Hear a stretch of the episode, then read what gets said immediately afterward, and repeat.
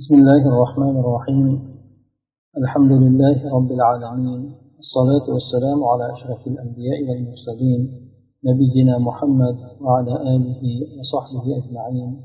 أما بعد معاملة moliyaviy muomalalar kitobidan bo'layotgan darsimizda bank xizmatlari haqida darsimiz bo'layotgan edi bunda bankda pul o'tkazib berishlik ishlari borasida xizmatlari borasidagi bo'lgan mavzuda birinchi demak o'sha qaydlangan hisob bilan nimaga pul o'tkazib berishlik bo'ladigan bo'lsa ikkinchisi demak ikkinchi turi bor ekanki pul o'tkazishlik surib berishlik suratini bu bankdagi chek uslubi ekan buni tarifini aytadiki هو أمر بالدفع صادر من مصرف إلى آخر بناء على طلب العميل.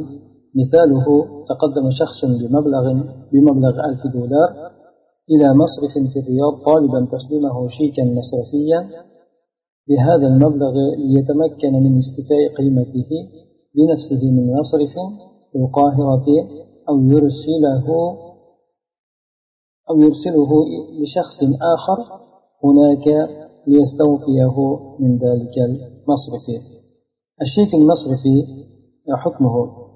الشيك المصرفي جائز بشرط مراعاة قواعد الصرف السابقة فإن كان المبلغ الذي يقدمه العميل بنفس العملة التي سيصدرها سيصدر بها الشيك المصرفي فيشترط شرطان هما التقابض والتساوي وإن كان بعملة أخرى فيشترط التقابض فقط. Bank beradigan chekni tarifi. Bu bankdan boshqasiga ya'ni boshqa bankka o'sha pulni o'tkazayotgan odamni talabiga binoan bir bankdan bir boshqa bir bankka chiqarib berilish chiqarib beriladigan hamda o'sha mablag'ni berishlikka bo'lgan buyruq bo'lgan narsani aytiladi. Ya'ni bu chekda buyruqni o'sha pul berishlikka bo'lgan buyruq bo'ladi. Bu buyruqni bankdan chiqariladi. Ya'ni o'sha e, qaysi bankka bergan bo'lsa birinchidan e, boshqa bankka ko'chirib berishlikka bo'lgan bankda buyrug'i bo'ladi. Bu narsa esa o'sha pulni qo'ygan odamni talabiga binoan amalga oshiriladi. Buni misoli bir shaxs ming dollar mablag'ni riyozdagi masalan E, bir bankka taqdim qildi keltirdi.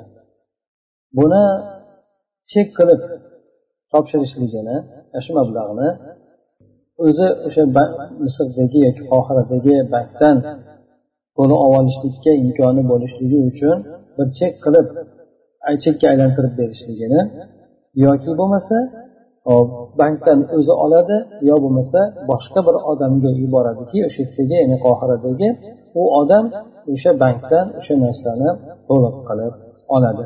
Ya'ni bankka ming dollar mablag' qo'yib turib o'sha qo'ygan mablag'iga chek yozdirib oladi. Bu chekni xohlasin o'zi borib qohiraga borganda masalan o'sha yerdan o'zi chiqarib olsin bankdan yoki bo'lmasa u chekni boshqa bir odamga jo'natadiki u odam o'sha bankdan qaysi bankka jo'natilgan bo'lsa o'sha bankdan chiqarib oladi o'sha chek bo'ladi bu yerda bank bergan e, chekni endi hukmi bunday qilishni hukmi bu narsa joiz. Pulni chekka aylantirib olishlik joiz. Shart shuki bu yerda e, yuqorida o'tgan o'sha sarf pul almashtirishlik qoidalariga rioya qilishlik sharti bilan joiz bo'ladi.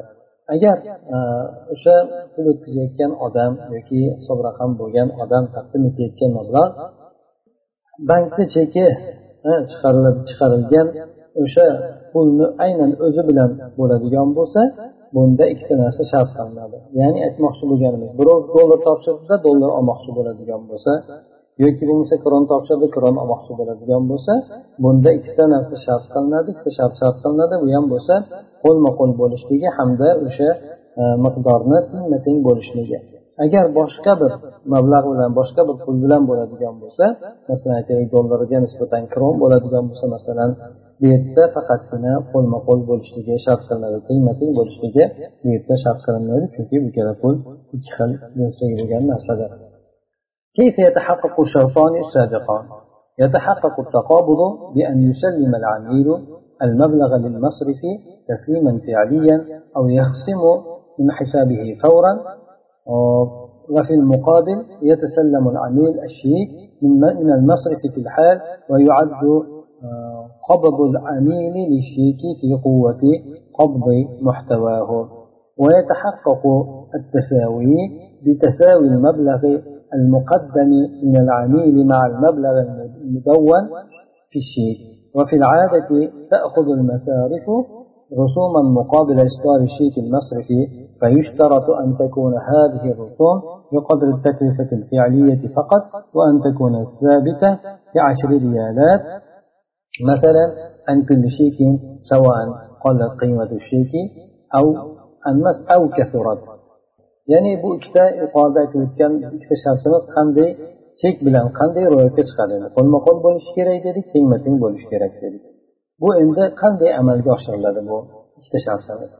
Qo'lma qo'l bo'lishligi shu holatda ro'yobga chiqadiki deydi o'sha pulni topshirgan odam topgan pul berishlikni talab qilayotgan odam mablag'ni bankka amaliy suratda topshiradi.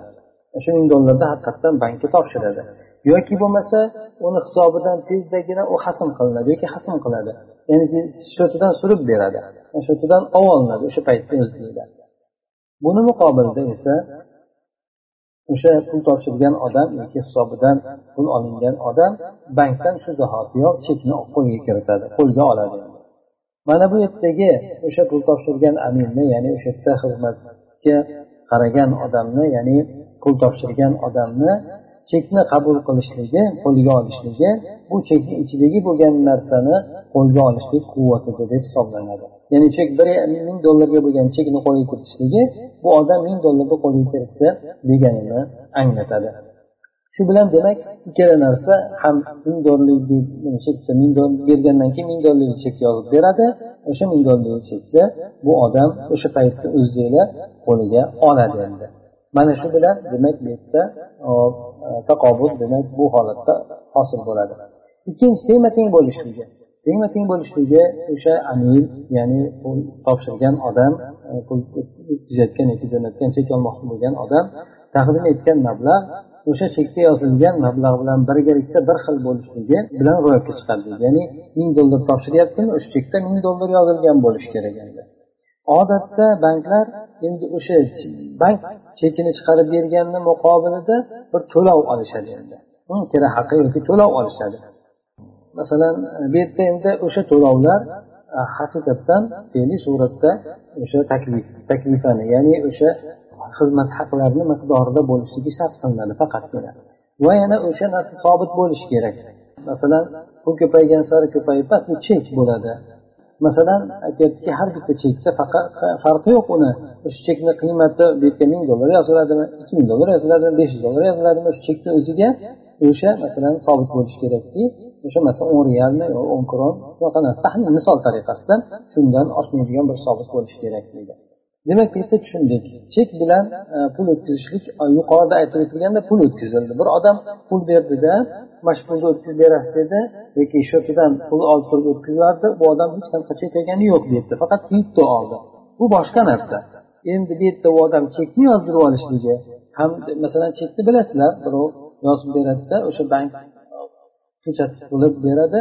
U o'sha bankka olib boradigan bo'lsa u egasi olib borsin yoki bo'lmasa kimga jo'natgan bo'lsa o'sha odam olib borsin. O'sha odamni e, ismi yozilgan bo'ladigan bo'lsa bankdan o'sha aytilgan ming dollar bersilgan bo'lsa ming dollarga olaveradi. Lekin xizmat haqiga bu odam to'laydiki bu yerda hop e, berilgan masalan e, qancha to'lov bo'ladigan bo'lsa o'shuncha narsani to'laydi. Demak bu yerda ikki xil narsa aytib o'tildi avvalgi darsimizda pulni o'zini o'tkazishlik bo'ladigan bo'lsa bunda esa pulni chekka aylantirishlik hamda o'sha chek bilan pulni olishlik o'sha o'zi borib olishlik yoki birovga jo'natsa u odam olib olishligi bunda aytib o'tildi mana agar pul bir xil bo'ladigan bo'lsa qo'lma qo'l bo'lishligi shu chekni olayotgan paytda hamda ayni o'sha mablag'ni topshirgan bo'lishligi agar pul ikki xil bo'ladigan bo'lsa masalan aytaylik dollar topshirib turib kron oladigan bo'lsa narigi bankdan endi bu yerda nimasi qo'lma qo'l bo'lishligi shart qilinadi. Tengma teng bo'lishligi shart qilinmaydi. Chunki bilan bir biriga teng bo'lishligi shart emasdir اجتماع الصرف والحوالة في الحوالات المصرفية من المعتاد في الحوالة المصرفية أن تقترن الحوالة بالصرف وذلك فيما إذا كان التحويل بعملة أخرى غير غير أمة التي جاء بها العميل فلو فرض أن شخصا تقدم إلى مصرف في الرياض بألف ريال يريد تحويلها إلى جنيهات يتسلمها بمصر وأن الألف ريال تعادل قيمتها ألف جنيه فالمتبع عادة في المصارف كالآتي. أولا فإن كانت الحوالة قيدية فإن المصرف يجري عملية المصارفة أولا بتحويل الريالات إلى جنيهات. ثم يحول الجنيهات إلى مصر إلى مصر بحوالة برقية.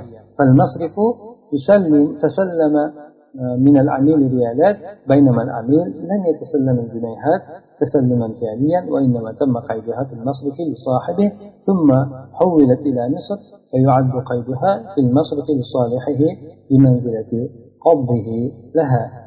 ثانيا وإن كانت بشيك مصرفي فإن المصرف يحرر له شيكا بألف جنيه ويسلمه إياه. فالمصرف تسلم من العميل ريالات بينما العميل لم يتسلم الجنيهات تسلما فعليا وإنما تسلم شيك المدون به جنيهات ليصرفه في مصر. فيعد قبض الشيك هنا بمنزلة قبض محتواها من الجنيهات. وهذا ما ذهب إليه مجمع الفقه الإسلامي التابع لمنظمة المؤتمر الإسلامي في دورته السادسة بجدة ونص قراره أن إن من صور القبض الحكمي المعتبرة المعتبرة شرعا وعرفا أولا القيد المصرفي بمبلغ من المال في حسابات العميل في الحالة التالية. ج إذا اقتطع مصرف بأمر الأمير مبلغا من حساب له إلى حساب آخر إلى حساب آخر بعملة أخرى وفي المصرف نفسه أو غيره لصالح العميل أو لمستفيد آخر وعلى المصارف مراعاة قواعد أخذ الصرف في الشريعة الإسلامية. ثانيا تسلم تسلم الشيك إذا كان له رصيد قابل قابل للسحب بالعملة المكتوب بها عند استيفائه انتهى. bu yerda bankda pulni surib berishligida ham birdaniga sarfni ya'ni pul almashtirishlikni hamda pulni o'tkazib berishlikni jamlanishlik ya'ni bu yerda oddiy tushunadigan bo'lsak birov dollar kron topshiriqda men dollar olaman dedi. Bu yerda sarf bo'ldi hamda pulni boshqa shaharga surib bergin dedi. Yoki boshqa odamni shatiga surib bergin dedi. Hop odatda bankni pul o'tkazib berishligida o'sha pul o'tkazib berishlik pulni almashtirishlik bilan barobar bo'ladi. Ha masalan aytaylik bu yerda pul topshiradigan bo'lsa boshqa joyda kirolmaydi olmaydida endi ko'proq o'sha yerda pulini oladi endi. Bu narsa endi o'sha amil ya'ni pul topshirgan odam olib kelgan umridan ya'ni puldan boshqa pulni pulga o'tkazib beradigan bo'lsa endi. Masalan shvetsiyani ichida bo'ladigan bo'lsa bir shahardan bir shaharga kron ketaveradi yoki bir odamdan bir odamga kron ketaveradi lekin boshqa joyga bo'ladigan bo'lsa yo yevro yo dollar yo boshqa pulga almashtiriladi. Faraz qilinsaki deydi masalan bir shaxs riyozdagi bir bankka ming realni olib keldi. Bu odam misrda o'zi oladigan o'sha ming junehga junehga almashtirishlikni xohladi ya'ni o'sha yerda men juneh olaman dedi. Real topshirib turib misrdan men borib juneh olaman dedi. Hop misol tariqasida mana ming real taxminan boring qiymati ming junehga misr puliga barobar keladi. Odatan bu yerda banklarda ergashiladigan holat ya'ni qo'yiladigan yoki qo'llaniladigan narsa shuki birinchidan agar havola qaydiy bo'ladigan bo'lsa ya'ni pul o'tkazishlik qaydlanib bo'ladigan bo'lsa hop bu yerda bank yozib qo'yishlik bilan bo'ladigan bo'lsa bu yerda bank o'sha avvalo pul almashtirishlik amaliyotini bajaradi. Birinchi ya'ni realni jumehga almashtiradi. Yoki bo'lmasa masalan aytaylik biz o'zimizda forex bank orqali yoki boshqa bank orqali kronni dollarga kron topshirib dollar naryoqqa jo'natadigan bo'lsak bu yerda birinchi amaliyot ishi kronni dollarga almashtirib almashtirib turib o'sha o'shani hisobida masalan biz bu yerda ming dollar bermoqchi bu yoqqa oladigan bo'lsa demak u bankda turgan odam oldin bizni pulni kronni dollarga almashtirib oladi. Ha bu yerda qaytda ketadi. Ya'ni yozuvda o'sha pulga almashadi. So'ng junayda o'sha misrga telegramma orqali yoki bo'lmasa xabar orqali jo'natadi bank bu yerda o'sha pul olib kelgan odamdan reallarni oladi. Bu yerda amir esa o'sha pul olib kelgan odam esa junehlarda ya'ni misrda pulni fe'liy suratda o'zi qabul qilib olmaydi balki buni o'sha o'zini manfaati uchun o'sha bankda uni nomiga o'tkazib qo'yiladi. Uni unga qayd qilinadi. Demak o'sha odamni jo'natadigan bo'lsa palonchiga yoki o'ziga jo'natadigan bo'lsa o'sha yerga borib o'zi oladi endi. So'ng undan keyin qaydlanganda yozilgandan keyin kimga jo'natilishligi o'shani yozib qo'yiladi keyin uni misrga o'tkazib beradi.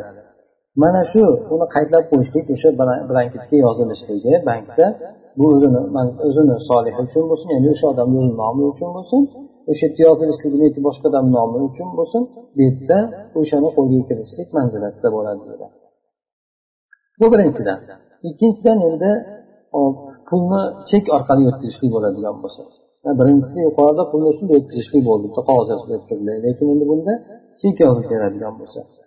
Ho'p bank e, bu yerda u odamga chek yozib beradi. Ming jinoyatga chek yozdiradida o'sha chekni u odamga topshiradi keyin. Ming real yoki ming kron topshiradigan bo'lsa o'sha yerda o'zini qabul qilib turib o'sha narsani qabul qilib olganligiga chek yozib beradi. Bu yerda bank pul olib kelgan odamdan masalan realatlarda yoki riyollarda yoki kronlardan amaliy suratda qabul qildi. Endi pul kelgan odam esa o'sha reallarni yoki pullarni fe'liy suratda amaliy suratda qabul qilmadi. Balki u o'shanda ya'ni junehlar yozilgan ya'ni ming junehni qancha bo'ladigan bo'lsa o'sha yozilgan bir chekni qabul qildiki bu narsani endi misrda oladi endi. Misrda almashtirib oladi endi. O'sha chekni olib misrdan o'sha ming junehni oladi bankdan. Bu yerda chekni o'zini qabul qilishlik qo'lga olishlik bu uni ichidagi bo'lgan o'sha junehlarni qo'lga olishlikni manzilatida bo'ladi dedi. Tushunarli bo'lgan bo'lsa kerak bu narsa. Mana shu narsaga deydi e, majmal fiqh islomiy e, tashkiloti mana shu yuqoridagi aytgan hukmga borgan ekan mana shu hukmni aytgan ekan. Bu majmal fiqh islomiy e, munozamat mu'tamar islomiy ya'ni islomiy mu'tamar robit islomiya mu'tamar mu'tamar islomiy ya'ni islom konferensiyasi tashkilotiga tobe ekan bu. O'zini oltinchi yig'ilishida majlisda bo'lgan ekan jiddada shu narsaga qabul qilishgan ekan. Buni qarorini tekstda iborasi shunday iboratki bu yerda e, hukmiy bo'lgan fe'liy emas balki hukmiy bo'lgan e, qo'lga kiritishlik suratlardan bo'ladi. Shar'an urfan ham e'tiborli bo'lgan e, shar'an urfan mo'tabar bo'lgan e'tiborli bo'lgan hukmiy suratda qabul qilish suratlaridan shularki. Birinchidan bankda qaydlanishligi o'sha pulni yozib yozilishligi bir moldan bir mablag'ni ya'ni ming kronmi qancha bo'ladigan bo'lsa ham o'sha bankka pul topshirgan odamni hisobidagi hm? hisobida qayd qilinishligi quyidagi holatlarda. Ya'ni o'sha narsalar bu qo'lga kiritishlikni hukmiy qo'lga kiritishlikni suratlardan bo'ladi deb aytmoqchi endi buni uchta shu jim keltiryapti ya'ni bir ikki uch degandek jimda jim nuqtasi ostida keltiryaptiki agar bank o'sha pul olib kelgan odamni buyrug'i bilan uni hisobidan bir mablag'ni boshqa odamni hisobiga boshqa pul bilan o'tkazib beradigan bo'lsa o'sha bankda o'zida bo'lsin yoki boshqa bankda bo'lsin. Masalan yana undan tashqari o'sha aminni o'zi manfaati uchun bo'lsin ya'ni o'zini nomiga bo'lsin yoki boshqa odamni nomiga bo'lsin o'sha o'tkazib beradigan bo'lsa hop al masorifi bu yerda shunday bo'ladigan bo'lsa bu narsa qabz hukmini olaveradi. Bu yerda banklar albatta shariat islomiyadagi pul almashtirishlik kelishuvini qoidalariga rioya qilishligi vojib bo'ladi. Ya'ni qo'lma qo'l tengma teng bo'lishligi agar boshqa mablag' bo'ladigan bo'lsa faqat qo'lma qo'l bo'lishligi albatta shu narsaga rioya qilishligi lozim bo'ladi. Bu birinchidan. Ikkinchidan chekni qabul qilishlik. Agar uni shot raqam bo'ladigan bo'lsa o'zi shunda puli bo'ladigan bo'lsa ya'ni chekni rasidi bo'ladigan bo'lsa ya'ni chekni to'latadigan puli bo'lsa ya'ni ichida mablag'i bilan bo'lgan bo'lsa bu narsa unda yozilgan pulni pulni o'sha tortib olishligi uchun e, berayotgan paytda shunga e, qabul shuni qabul qilaveradi. Ya'ni chekni qabul qilishlik odam chekni qo'liga olishlik agar chekni ichida puli bo'ladigan bo'lsa biz yuqorida aytib o'tdik banknikida albatta chekda e, mablag' bo'ladi uni ostida e, shaxsiy odamni chekida esa mablag' bo'lishligi bo'lmasligi ham ehtimoli bor deb aytgan edik endi. Demak chekni oldi bankdan olgandan keyin chekni albatta o'sha chekni qoplaydigan mablag' bankda bo'ladi bu odamni nomida. O'sha demak mablag'i bo'ladigan bo'lsa o'sha chekni qo'lga olishlik o'sha chekda yozilgan pulni olishlikka qobil bo'laveradi. Ya'ni o'sha to'layotgan paytda masalan bir odam o'sha chekda besh yuz yozilgan besh yuz kron yozilgan yoki besh yuz qancha yozilgan bu narsani besh yuz kron narsa olib to'layotgan paytda ham bersa bo'laveradi. Ya'ni o'sha chekni o'zi o'sha pulni o'rniga o'tadi. Ba'zan yuqorida ham aytib o'tildi tijoratchilar e, o'sha narsa mashhur bo'lib ketib hattoki ishonch kirib ketgandan keyin bu chekni o'zini ham o'rtada pul muomalasida muomala qilishlikka o'tib ketishgan deb yuqorida aytilgan edi. Bu demak o'sha chek masalasiga bog'liq bo'lgan e, hukmlar edi endi esa undan keyingi mavzu bayut taqsid to'g'risida bayut taqsid bu bo'lib bo'lib olishlik bo'lib bo'lib to'lashlik olgandan keyin وهو من عقود التمويل في المصارف الإسلامية تعريفه بيع سلعة بثمن مؤجل أكثر من ثمنها الحال يدفع مفرقا على أجزاء معلومة في أوقات معلومة مثاله سيارة ثمنها نقدا أربعون ألف ريال اشتراها صالح بالتقسيط بخمسين ألف ريال يدفعها مقسطة كل شهر آه، ألف ريال. بو تقسيط بيئة آه، إسلام بنك لردائج مالي لاشترشتيك آه، مالا دان صدنا دا كيلش مالا دان صدنا دا أختار دان bu tarifi esa masalan bir odam bir tovarni nasiya pulga o'zini hozirgi turgan puldan ko'ra ko'proqqa sotishligi bir tovarni nasiyaga sotadi. Nasiyaga sotganda hozirgidan ko'ra ko'proq pul qo'yadi. Masalan aytaylik naqqa besh ming nasiyaga yetti ming bo'lishi mumkin masalan. Endi buni bo'lib bo'lib beradi. Ma'lum bir bo'laklarga bo'lib beradi. Har oyda mingdanmi masalan besh yuzdanmi muayyan ma'lum bo'lgan vaqtlarda hm, masalan aytaylik olti oy ichida bir oy bir yil ichida unda o'sha kelishuv bo'yicha yozilgan mablag'ni bo'lib bo'lib turib beradi. Mana shu bay taqsid deb aytiladi. Buni misoli bir mashina borki uni bahosi naqd pulga qirq ming real masalan qirq ming kron. Buni bir solih degan odam eh, taqsid bilan sotib oldi ellik ming realga sotib oldi buni har oyda ming real qilib bo'lib bo'lib to'laydi endi hop hukmuhu جائز لقوله تعالى يا أيها الذين آمنوا إذا تداينتم بدين إلى أجل مسمى فاكتبوه فالآية عامة في جميع العقود في جميع عقود المداينات مداينات ومنها بيع التقسيط bu unaqa taqsid bo'lim bo'lim qilib sotiladigan holat bu masala joizdir. Alloh taoloni ushbu so'ziga binoanki iymon keltirgan kimsalar agar e, bir savdoda bironta bir qarzni ko'taradigan bo'lsalaringiz muayyan bir muddatga yozib qo'yinglar dedi. Bu qarzni olishlik birov qarzni olishligini o'zi emas balki nasiya savdosi to'g'risida aytilgan. Qarzimiz kiraveradi lekin nasiya savdosi to'g'risida aytilgan.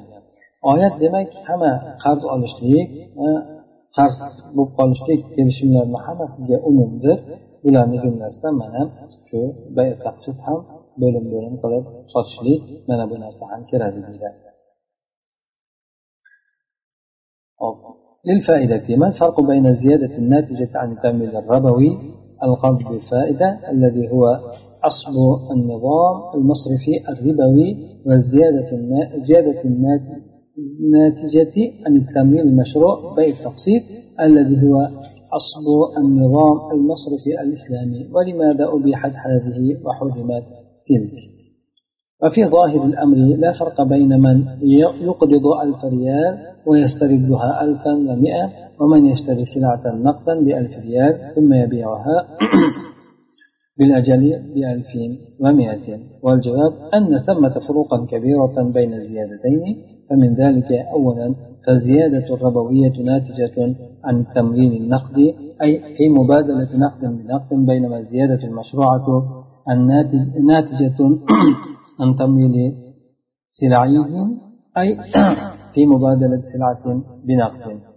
ثانيا ليس في التمويل الربوي تقريب للمال فالنقود تتولد من النقود بخلاف التمويل المشروع فإن المال يتقلب من نقد إلى سلعة ثم يعود نقدا مرة أخرى فتنتعش الحياة الاقتصادية بذلك ولا يكون المال حكرا بأيدي فئة قليلة من أرباب الأموال.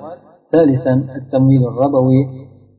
سبب رئيس سبب رئيسي كرئيس لأكبر مشكلة اقتصادية اقتصادية تعاني منها المجتمعات اليوم وهي التضخم لأنه يؤدي إلى زيادة كمية زيادة كمية النقود المعروضة دون أن يصاحبها سلع أو خدمات بخلاف التمويل المشروع فإن أي كمية من النقود يتم ضخها ضخها لا بد أن تكون مصحوبة بسلع أو خدمات حقيقية.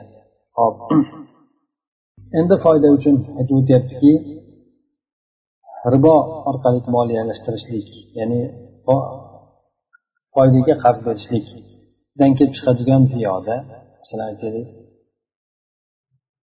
yuz ming berib turib yuz bir ming turib yoki yuz besh ming qilib qaytarib ber deganda o'shanda besh ming masalan oshishi bor bu bilan bu esa hozirgi paytdagi o'sha riboga asoslangan banklarni nizomini asosi hisoblanadi bu narsa. Mana shu ziyoda bilan mashru bo'lgan shar'iy moliyalashtirishlikdan kelib chiqadigan ziyoda taqsid ya'ni bo'lib bo'lib sotishlik mana shundan kelib chiqadigan ziyodani o'rtasidagi farq nimada deb so'raydi.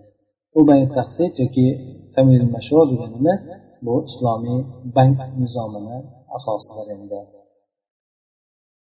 Nima uchun bunisi halol qilindi? Ya'ni taqsid bilan sotishlik halol qilindiyu yuqoridagi kunduzni o'zini qarzga berib qo'yishlik harom qilindi. Hop bu savol endi.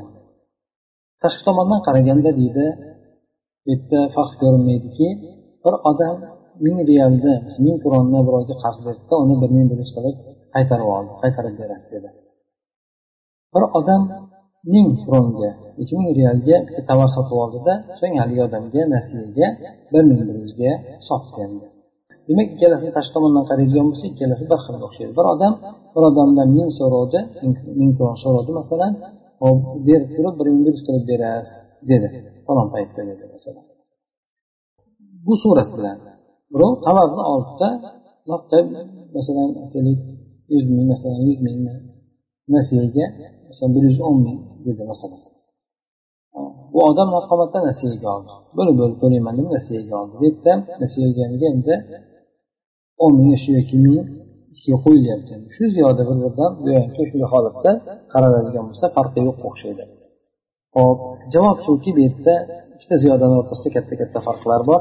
Ular jumlasidan birinchidan ribodan kelib chiqadigan ziyoda bu pul tomonidan moliyalashtirishlikdan kelib chiqadi. Ya'ni pulni pulga almashtirishlikdan kelib chiqadi. Ya'ni pul pul tug'adi. Endi mashru bo'lgan ziyoda esa shar'iy suratdagi bo'lgan ziyodalashligi bu narsa esa tovar bilan tovar moliyalashtirishlik orqali orqasidan kelib chiqadi. Ya'ni tovarni pulga sotishlik yoki almashishlikdan kelib chiqadi. Pul pul pul tug'maydi balki tovar bilan pulni o'rtasida bo'ladigan muomaladan kelib chiqadi. Bu birinchidan. Ikkinchidan ribo bilan moliyalashtirishlikda molni o'ziga almashtirishlik yo'q. Pul pul tug'adi xolos. Bitta shar'iy bo'lgan moliyalashtirishlikni aksicha bankdagi pul berib turib ustidan pul oladi xolos. Bu yerda mol o'sha naqddan naqd puldan tovarga aylanadi. So'ng ya'ni mashru bo'lgan mashru bo'lgan moliyalashtirishlikda endi bu yerda mol puldan tovarga aylanadi. Masalan birov pulga tovar oladi so'ng sotgandan keyin boshqa pul bo'lib qaytib keladi endi. Mana shunaqa demak mol yashashlik bo'ladi endi. Bu bilan iqtisodiy hayot jonlanadi. Hop mol bir shu muayyan bir mol egalaridan iborat bo'lgan ozgina bir toifa odamni qo'llarida bir hakir bo'lib yoki saqlanib yoki monopoliya bo'lib qolmaydi. Shularni qo'lidagina jamlanib qolmaydi. Hammani qo'liga pul aylanadi bunda. Demak ikkinchisida aytib o'tilyaptiki orqali moliyalashtirishlikda pul pul tug'adigan bo'lsa e, shar'iy bo'lgan moliyalashtirishlikda pul tovarga aylanadi tovardan yana pulga aylanadi uchinchidan ribo bilan moliyalashtirishlik bu hozirgi paytda butun jamiyatlar boshdan kechirayotgan iqtisodiy muammo eng katta muammolarini asosiy sababi bo'ladi ribo bu ham bo'lsa tadahhum ya'ni inflyatsiya chunki bu hop o'sha turib qolgan pullarni miqdorini ziyoda bo'lishiga olib boradi. Bu yerda hech qanaqangi tovarga yoki xizmatga xizmat unga aralashmasdan ya'ni o'sha bankda pullar pullar to'planib qolishligi hm? u hech qanaqa tovarga ham aylanmaydi xizmat ham ko'rsatilmaydi. Faqat pul pulga turib qolganligidan demak inflyatsiya bo'ladi. Bu mashru bo'lgan moliyalashtirishning xilofida bu puldan har qanaqa unga chiqadigan miqdori puldan qancha miqdori bo'ladigan bo'lsa uni ya'ni bahuha ya'ni ko'paytirishlik to'liq bo'ladigan bo'lsa ya'ni pullardan qaysi bir miqdori e, ko'paytirishlik bilan to'liq bo'ladigan bo'lsa albatta ya'ni ko'payadigan bo'lsa bu yerda u narsa tovarga bog'liq bo'lgan holatda yoki haqiqiy xizmatlarga xoliq e, sohib bo'lgan holatda o'shalarga hamroh bo'lgan holatda bo'lishligi chorasiz bo'ladi. Ya'ni pul ko'payishligi albatta taval bilan birga bo'ladi yoki xizmat bilan birga bo'ladi. Islomiy shariga bo'lgan moliyalashtirishlikda bank hisobida esa faqat pulni o'zi pul tug'averadi dedi. Mayli bo'lmasa shu yergacha bo'lar darsimiz bugun bo'lsa inshaalloh.